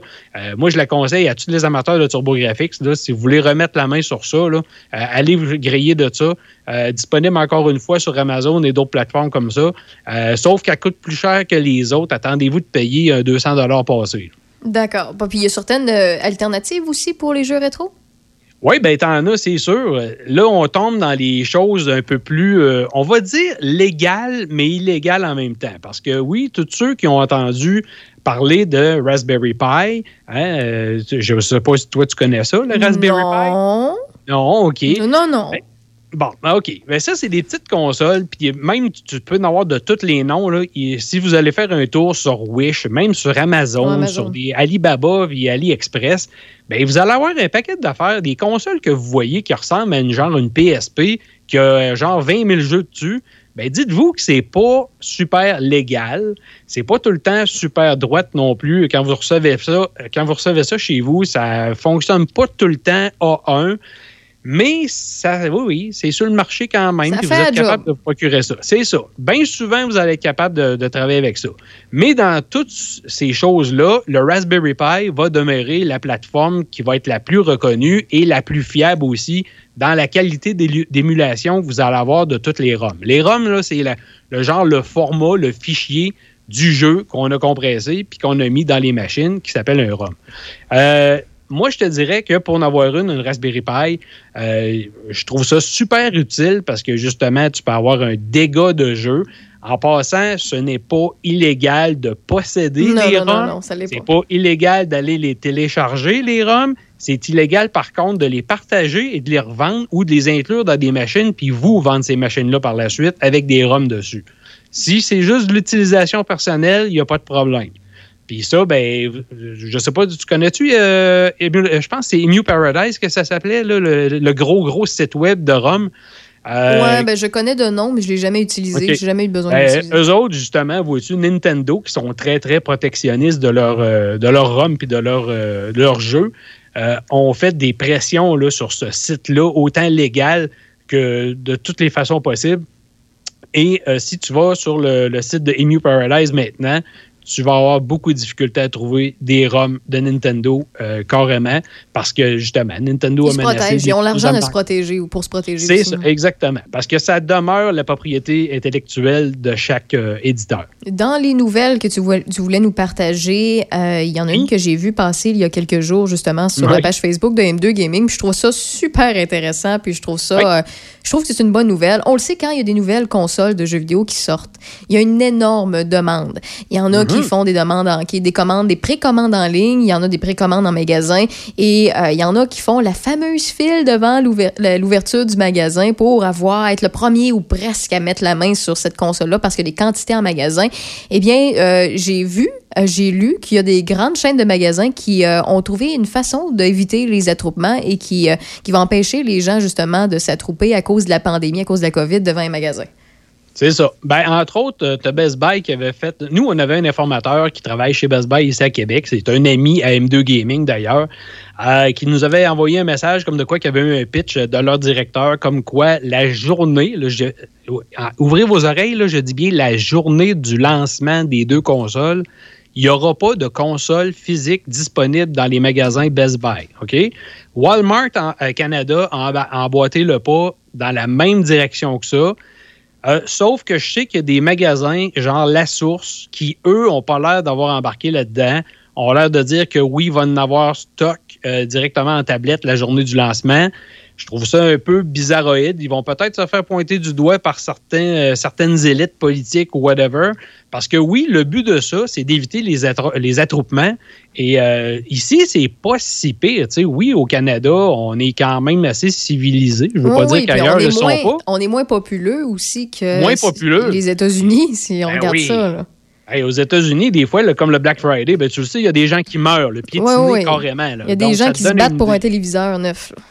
C'est ça, exactement. Donc, euh, Best Buy et Walmart, entre autres, eux ont voulu éviter ça. Donc, ils ont dit non, on n'en aura pas. Par contre, ils n'ont pas dit non plus combien de temps après, genre, ça va être deux jours, quatre jours, cinq jours, une semaine, deux semaines, euh, quand est-ce qu'ils vont avoir des stocks disponibles dans les tablettes, euh, que là, après ça, tu vas pouvoir y aller. Ça, ils n'ont pas avisé les gens encore. Je pense qu'ils vont peut-être laisser les journées, les journées de lancement avoir lieu. Parce que là, les- ils ont dit que toutes les quantités vont être di- redirigées plutôt sur euh, tout ce qui web. est en ligne. Ce qui veut dire que ceux et celles qui normalement sont pressés d'être là à l'ouverture, ils vont l'avoir précommandé sur Internet. Donc, ils les ont redirigés Exact. vers le web pour pas créer d'attroupement, ce qui, ce qui est responsable de leur part. là. Ben, c'est ça. Je pense qu'ils ont pris une, euh, une décision vraiment de responsabilité comme ça pour, euh, pour, pour, pour être correct. Euh, on- Soyons francs, là, euh, on va dire qu'ils veulent être corrects. Tant qu'à que- être dans les nouvelles de la pandémie, euh, il y a Far Cry 6, Tom Clancy's et Rainbow Six Siege qui sont repoussés. Ben, c'est pas Rainbow Six Siege, c'est Rainbow Six Quarantine. Oh, excuse-moi, excuse-moi. Ouais, c'est ça. C'est Far Cry 6 puis euh, Rainbow Six Quarantine qui, eux, ben, euh, avaient été annoncés, mais tu sais, on avait dit, ouais, ouais, c'est supposé de sortir bientôt. Mais là, Ubisoft ont comme euh, reculé euh, un peu. On dit, non, finalement, on va laisser plus de temps à nos équipes de travailler comme faut parce que déjà là, avec. On a déjà plusieurs grosses franchises qui sont, qui sont sur le point de sortir. Puis on a Watch Dogs aussi, Legion qui vient de sortir. Euh, tu vas avoir euh, Immortal Phoenix Rising qui sort au mois de décembre. Fait que tu sais, tu as beaucoup de gros, gros titres qui s'en viennent. Puis ceux-là, ben, en même temps, je pense qu'il y a peut-être une raison de dire on va le repousser aussi peut-être sur le prochain calendrier au niveau euh, fiscal. Ça, ça se peut aussi. Mais en même temps, ça va donner plus de temps à leurs équipes avec le travail à distance à cause de la pandémie. Parce que oui, dans pas mal de studios, on s'est organisé pour que les équipes soient capables de travailler de la maison. Mais quand tu travailles de la maison, c'est pas tout le temps aussi efficace. Tu n'as pas tout le temps tous les mêmes outils. Il te manque des choses. C'est pas comme travailler en équipe non plus. Ça va pas aussi vite. Donc, on va leur permettre d'avoir un peu plus de temps pour développer et faire en sorte que ces deux titres-là, quand ils vont sortir, ben, ne soient pas euh, truffés de bugs. Parce que je sais pas si tu as vu, mais déjà avec Watch Dogs, euh, il y a- eu quelques, quelques ratés là, dans, les premiers, euh, dans les premières heures de jeu que les gens ont pu euh, tester le jeu. Effectivement. Et euh, il y a une polémique autour de la nouvelle manette de la PS5. Ah, là, tu vas peut-être me détester, mais ça, là, quand les gens partent là-dessus, je sais jamais si on va essayer de faire exprès pour faire des nouvelles, pour faire des nouvelles. Polémique, moi, je la comprends pas. Personnellement, je trouve ça ridicule. Euh, la manette de la PlayStation 5, là, il y en a qui ont commencé à dire Hey, on l'a eu, puis on l'a essayé euh, de la faire fonctionner. Ça fonctionne avec la Switch, ça fonctionne avec la PlayStation 3, mais ça fonctionne pas avec la PlayStation 4. Voyons, ça n'a pas d'allure. Qu'est-ce qu'ils ont pensé? Moi, personnellement. Ouais, mais euh, C'est normal. Tu sais, la PlayStation 5, là, euh, pour ceux et celles qui ne savent pas encore, on va pouvoir jouer des jeux de la PlayStation 4. Donc, ce qui est une bonne nouvelle. Ça veut dire que sur la 5, tout ce qui est contenu de la 4, on va pouvoir jouer dedans, on va pouvoir en acheter, on va pouvoir le télécharger directement dans la console et on va pouvoir jouer sur la PlayStation 5 à des jeux de PlayStation 4 avec la manette de la PlayStation 5. Mais là, il y a des gens qui critiquent le fait que leur ancienne manette de leur PlayStation 4 ne pourront pas, ne pourra pas fonctionner sur la PlayStation 5, alors que euh, cette manette-là, beaucoup de gens la critiquaient à cause du fameux pad.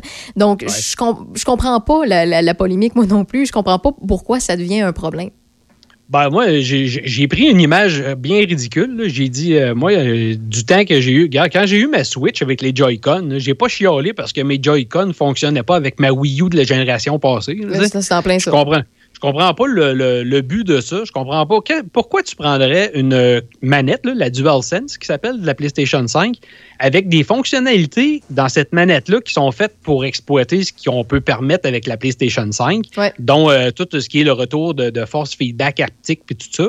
Puis de dire, je vais aller jouer à mes jeux sur ma PlayStation 4 avec ma manette de PlayStation 5. Why? Pourquoi? Ça va te donner quoi? Tu Ça peux même pas Mais en fait, utiliser c'est- les c'est- en fait, fonctions. le- c'est surtout, je pense, euh, une question de sauver de l'argent. C'est juste ça, là, parce qu'il faut, va falloir que tu t'achètes deux manettes de PlayStation 5 si tu veux jouer à deux ou des choses comme ça, là, comme ce que tout le monde fait avec euh, les consoles. Je pense que c'est juste, euh, c'est plus à ce niveau-là. là. Oui, oui, mais je pense qu'encore une fois, C'est normal. du chiolage pour chialer. C'est ça. Et, euh, pour, moi, et pour terminer, Marc, euh, tu voulais nous parler des sorties à venir. Ben, cette semaine, je peux pas dire qu'il y a beaucoup de grosses, immenses sorties. Va il va en avoir une coupe d'autres, peut-être plus la semaine prochaine, parce qu'en même temps que les grosses consoles sortent, ben là, il y a beaucoup de gros titres qui sortent. Mais cette semaine, euh, pour ceux qui sont amateurs de course, tu as quand même Dirt 5, qui est quand même un jeu euh, assez intéressant de Cold Masters qui est attendu, euh, qui va être justement sur à peu près toutes les plateformes, autant PlayStation 4, la 5, la Xbox One, Series S, X, name it, puis sur PC, qu'on est en train de tester aussi de notre côté. Tu vas avoir le remaster de Need for Speed Hot Pursuit qui sort aussi sur la PlayStation 4 la Xbox One. Fait que ceux qui aiment bien la série vont être contents de peut-être rejouer ce jeu-là en remastered. Tu as des petits jeux d'aventure vraiment funny puis super bien faits qui s'appellent Yestermorrow qui sort sur la PlayStation 4, Xbox One et Switch, euh, qu'on est en train de faire le test. Puis tu as un jeu que moi j'aime d'amour. C'est un jeu, j'en ai parlé souvent, que j'avais fait le test sur euh, PlayStation 3 et sur la PlayStation Vita dans le temps en 2015. Qui, c'est un shoot 'em up, un jeu de navette euh, où ce que tu tires partout dans l'écran, qui s'appelle Soldier X2 Final Prototype. Puis là, la version Definitive Edition qui sort sur PlayStation 4 elle est sortie cette semaine, hier d'ailleurs, euh, que je suis en train de tester. C'est un bijou pour ceux qui aiment ces shoot 'em up-là. Allez vous chercher ça, ça presse. Ben, merci beaucoup, Marc Desgagnés de M2 Gaming. Si on en veut plus euh, de M2 Gaming, on fait comment? Ben, on va me rejoindre sur euh, nos plateformes, sur le site web au euh, m2gaming.ca, première des choses, sur notre chaîne YouTube M2 Gaming Canada. Puis un petit mot en passant pour les ceux qui veulent avoir des listings exhaustifs euh, au complet là, de tout, tout, tout ce qui sort sur toutes les plateformes. Je vous conseille d'aller voir nos amis de chez le Salon de Gaming de M. Smith. Allez voir salondegaming.ca. Eux, ils listent au complet les sorties. Vous allez être capable de tout suivre ça. Merci beaucoup, Marc. Bye bye! À la semaine prochaine. Salut. Bye.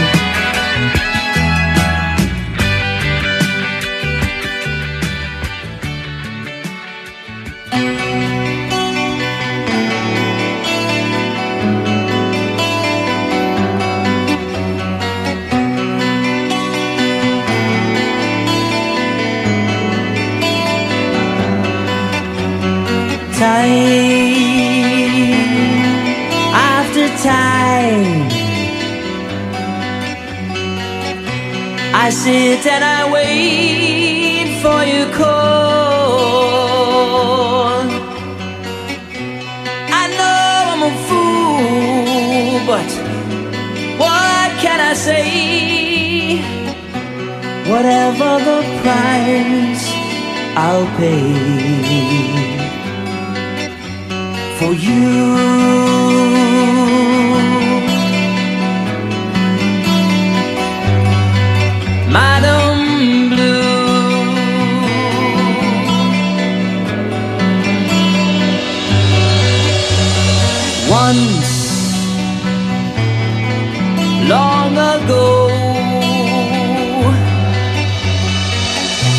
A word from your lips, and the world turned around.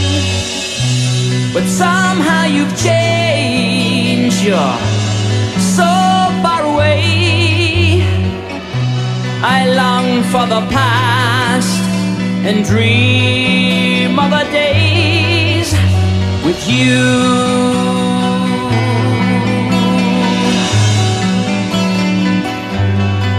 Madame Blue.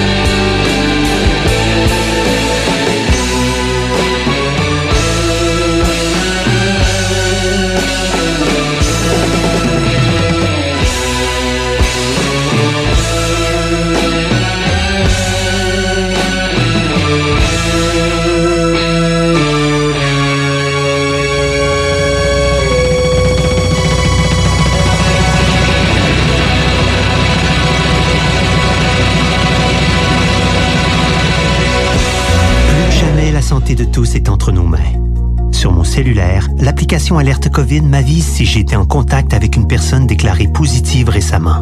Du bout des doigts et dans le respect de ma vie privée, je peux protéger ma santé et celle de mes proches simplement en téléchargeant l'application Alerte COVID. Rendez-vous dès maintenant sur québec.ca barre oblique alerte COVID pour obtenir plus de renseignements sur l'application et apprendre comment la télécharger. Un message du gouvernement du Québec. Raph dans le Dash. This is gonna be epic. That's what she said. Présentement Raphaël Beaupré. Ben oui, that's what she said. ça, c'est un gag dans euh, la télésérie The Office. Ouais, c'est ça que tu me disais. hein? Ouais, ça, c'est euh, dans le fond Michael Scott qui, à chaque fois qu'il y a une- un sous-entendu niaiseux par rapport à. Un sous-entendu ou qui pourrait sonner dans un contexte euh, sexuel, euh, comme un clin d'œil ou quoi que ce soit, il dit tout le temps That's what she said. Bref, mais moi, je l'utilise dans un contexte professionnel. C'est ça. Zéro degré présentement sur Portneuf-Lobinière. On prévoit un dégagement cette nuit, mais un moins 2 degrés. Demain, jeudi, la température à la Oui. hausse. Soleil avec 12 degrés. Vendredi, oh, on a changé. On disait du soleil tantôt, là, c'est rendu nuageux. Pour vendredi? Ouais, mais ça a le temps de changer. Mais le temps? Euh, de- 12 cent- degrés 12, quand même. Donc, euh, nuage, pas de nuage, ça reste parfait. beau. Il n'y a pas de précipitation, ni de pluie, ni de Mm. neige. Samedi, 13 degrés alternance de soleil et de nuages. Et, dimanche, jouer dehors? 8 degrés, des nuages. Ah oui. Certain. Dans le bois. Côté Bon. nouvelles? Côté nouvelle, la direction de la santé publique de la capitale nationale confirme 74 nouveaux cas et 10 décès aujourd'hui. 846 personnes en baisse ont dé- sont déclarées positives et actives dans la capitale nationale. On parle de 85 dans Port-Neuf, 288 dans le secteur sud de la ville de Québec, 347 dans le secteur nord et 108 dans Charlevoix. Donc en baisse quand même, ça, ça va bien. Au complexe au sommet, à Donnacona, on confirme un résident de moins avec sept résidents infectés, mais un décès de plus pour deux décès du côté de Donnacona. Et au centre d'hébergement de Saint-Raymond, on confirme un résident de plus avec 20 personnes euh, infectées, un employé de plus pour atteindre 13 employés. Et on note malheureusement trois décès du côté du centre d'hébergement de Saint-Raymond, deux de plus que lundi dernier. Les dirigeants du CIUS de la capitale nationale euh, tenaient un point de presse hier à Québec pour dresser un bilan des opérations entourant les soins pour combattre la propagation de la COVID-19. Le PDG Michel Delamarre était accompagné du docteur André Dontigny, directeur de la santé publique, et de Sylvie Bonneau, qui est directeur général adjointe des programmes de soutien à l'autonomie des personnes âgées. Monsieur Delamarre a souligné le travail exceptionnel accompli par les travailleurs du réseau euh, qui subissent euh, une difficile deuxième vague et dans un contexte aussi de pénurie de main-d'œuvre. Depuis mars dernier, le CIUS a déployé une centrale d'appel COVID, six centres de dépistage, quatre centres d'évaluation médicale et huit centres de convalescence pour les personnes déclarées positives ou en attente de résultats de tests. Cinq de ces centres sont actuellement en action. Michel Delamarre nous donne d'autres détails. Ces centres de convalescence, essentiellement, c'est des milieux euh, qui ont été euh, mis en, en œuvre, mis en œuvre pour être capables d'accueillir des personnes qui, effectivement, ont un résultat positif en provenance de différents milieux, mais particulièrement des gens qui vivent euh, en milieu d'hébergement pour toute euh, catégorie de clientèle. Donc, tous les programmes ont dû mettre en place euh, ce type de centre de convalescence. La sécurité a été rehaussée, particulièrement dans les milieux d'hébergement et auprès des travailleurs de la santé publique. D'ailleurs, des équipes spécialisées ont été déployées pour agir dans les centres d'hébergement en zone chaude dans le cas d'une éclosion. Écoutons à nouveau euh, M. Delamarre. Dans une des plus grosses journées, c'est autour de 1000 personnes qui ont été déployées à des activités spécifiques COVID et donc plus de 1500 sur 7 jours. Bien entendu, j'ai pris une journée en particulier autour de 1000, mais il faut voir que les services se donnent sur 7 jours, donc c'est euh, plus de personnes qui sont déployées euh, pour un 7 jours euh, consécutif. Donc, c'est une mobilisation très importante d'employés, de médecins, de gestionnaires pour être capable de faire face à, à la COVID. Et ça, dans un contexte très particulier où nous devons maintenir les services à la population et aussi faire face à ce contexte de la COVID. Depuis la deuxième vague de la pandémie, quelques 2000 employés du réseau de la santé ont dû être retirés temporairement. 127 ont été infectés par le virus. On est passé de 26 nouveaux cas positifs dans une journée, le 23 août dernier, à plus de 1200 cas le 11 octobre. La semaine dernière, on était rendu à environ 600 cas dans une journée dans la capitale nationale. Aujourd'hui, on confirme, comme on le disait, 846 personnes. Depuis, on est passé de 5 éclosions à la mi-août à 176 éclosions durant la semaine du 18 octobre et une légère baisse aujourd'hui avec 160 éclosions, dont 41 dans des milieux de soins. Au 31 mars dernier, le CIUS comptait 18 623 employés, 560 gestionnaires répartis dans 21 directions et le budget est estimé à 1,6 milliard de dollars. Le CIUS est responsable de 794 lits de courte durée et 4 635 lits de longue durée, dont ceux euh, dans les CHSLD. On compte 33 groupes de médecine de famille sur le territoire. 12 fondations sont partenaires au réseau de la santé. Et quelques heures plus tard, hier, le conseil d'administration du CIUS euh, tenait une courte assemblée générale annuelle suivie de la 36e séance ordinaire publique. Et à la période des questions du public, la porte-parole du syndicat des professionnels techniciennes et techniciens en santé et services sociaux de la capitale nationale, Nicole Clich, a demandé au conseil d'administration d'être derrière les travailleurs du réseau dans le cadre des négociations. Écoutons sa demande. La pandémie, là, on la gère tout le monde. On est toutes, toutes, toutes à côté. Là, on travaille tous fort, fort. Mais la problématique d'attraction de rétention était bien avant la, situation de la pandémie. Elle est venue l'augmenter. Mais la gestion qui se fait dans le cadre de la pandémie, l'épuisement qui amène ce- cette reconna- reconnaissance-là qui est si nécessaire, elle est importante là.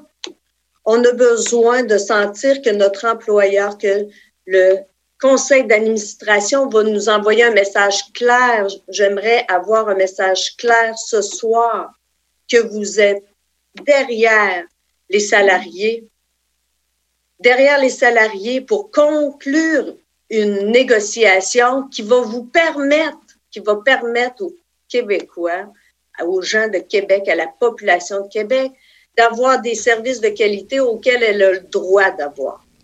Écoutons justement la réponse du PDG du CIUS, Michel Delamarre. Vous savez qu'on est dans un contexte de négo et on ne fera pas de négociation ici au conseil d'administration. Alors, vous savez, vous connaissez les mécanismes. Je pense que ça, qu'on prend l'instance que vous apportez, qu'on, qu'on de part et d'autre, sur peut-être des, des solutions qui peuvent être les mêmes ou peut-être différentes, on veut tout le monde, effectivement, être en mesure d'avoir des leviers pour améliorer les conditions d'emploi d'exercice. On en a qui sont à notre portée, nous. C'est à nous à continuer à travailler ensemble. Et il y a d'autres éléments que vous demandez et que nous, qu'on peut aussi demander. Quand je vous parlais du partenariat, la collaboration d'éléments qu'on vous souhaiterait avoir comme levier, on le fait euh, de notre côté aussi. La Fédération professionnelle des journalistes du Québec dénonce l'agression subie par son président au Palais de justice de Montréal ce matin, alors que celui-ci exerçait ses fonctions de journaliste judiciaire. Michael Nguyen, en fait, aurait été frappé par le pédophile montréalais Christophe Villeray dans un couloir du Palais de justice. La vice-présidente de la FPJQ, Marie-Ève Martel, raconte ce qui s'est passé. Monsieur Nguyen et les autres journalistes se trouvaient dans la zone là, réservée aux médias euh, à l'attente de la sortie de M. Villeray de la salle d'audience pour le photographier. M. Villeray a visiblement pas apprécié euh, de voir sa photo prise, donc s'est approché de M. Nguyen et il lui a donné un bon coup de pied là, euh, à la jambe. Ça a pris euh, l'intervention des constables spéciaux là, pour les séparer. Christophe Villeray, qui a plaidé coupable à deux chefs d'accusation de contact sexuel et d'incitation à des contacts sexuels à l'endroit d'un enfant de moins de 16 ans, l'an dernier venait d'assister aux plaidoiries sur sa peine. Du côté américain, le sort de la présidence des États-Unis demeure encore incertain cet après-midi, alors que le président Donald Trump et son rival démocrate euh, Joe Biden se disputent, euh, se disputent plusieurs États, euh, toujours chaudement disputés d'ailleurs, qui pourraient déterminer l'identité du prochain locataire de la Maison-Blanche. On ne sait pas quand ou avec quelle rapidité le gagnant sera annoncé. Le démocrate Joe Biden a ajouté un État important à sa liste cet après-midi, le Wisconsin. La course demeurait serré également au Michigan, où M. Biden était en tête pour l'instant, et en Pennsylvanie, où M. Trump détenait une courte avance. Les résultats finaux en Géorgie et en Caroline du Nord sont aussi attendus. La campagne de Donald Trump a toutefois passé à l'attaque euh, cet après-midi en annonçant plusieurs recours judiciaires pour interrompre le, le dé- le dépouillement dans ces États. Elle a aussi réclamé un second dépouillement au Wisconsin. Pour l'instant, aucun des deux candidats n'a obtenu les 270 votes du collège électoral qui sont nécessaires pour remporter la Maison-Blanche. Et en conférence de presse cet après-midi, Joe Biden a dit croire qu'il gagnera l'élection lorsque tous les votes seront comptés. Le scrutin se déroulait, il faut le rappeler, dans un contexte sans, euh, précédent euh, d'une pandémie qui aura tué plus de 230, Américains, 230 000 Américains jusqu'à maintenant et fait disparaître des millions euh, d'emplois. Est-ce qu'on a le temps pour une autre petite? euh, Rapidement. à Ottawa, ben, oh, regarde, on- allons-y, euh, local. Ah, euh, c'est Miss Vickies qui a annoncé le rappel volontaire d'un nombre limité de ses produits Ah dans oui? certaines provinces en raison du rapport, euh, de rapports isolés sur la présence de petits morceaux de verre trouvés au fond de sacs. Le Québec, l'Ontario et les provinces maritimes sont des endroits visés par le rappel. Euh, pour le moment, une blessure dentaire mineure a été rapportée. Au Québec, euh, sept sortes de croustilles Miss Vickies euh, sont visées par le rappel. Il s'agit à ce, celle à saveur euh, recette originale, sel marin et vinaigre de Malte, jalapeno, Jalapeno. jalapeno, barbecue fumé au bois de pommier, poivron et crème champêtre, délices barbecue et autres. Toutes mes préférées, finalement. Ben oui, c'est ça. Le rappel touche tous les formats, incluant l'ensemble mélangé euh, des sortes préférées des consommateurs. Alors, euh, l'entreprise invite la population euh, qui a acheté les produits concernés à ne pas les consommer. Il est recommandé de les jeter ou les retourner à leur lieu d'achat pour obtenir un, un remboursement complet. Ah, ben, j'imagine que si on veut plus d'informations, on peut le trouver sur le site de Santé. Canada, puis tout ça, parce Exactement. que euh, des fois, il y a des, des des codes. produits. Oui, c'est ça. Il y a des ça. codes ou des dates de péremption. On le sait, c'est dans, dans quel batch. Là. Désolé d'utiliser ce terme-là. là. Ouais. Mais euh, bon, à suivre. Ben, merci beaucoup, euh, Michel, pour euh, aujourd'hui. On se retrouve demain. Demain, déjà jeudi. Ben ça oui, passe vite. dis, en direct du studio de CGSR. Ben, c'est en plein ça. Et moi, je serai en direct du studio de Choc FM 88.7 et c'est ce que vous entendez présentement. Bref, on continue la bonne musique. Richard Hamel s'installe dans les prochains instants. Bye bye. Bye.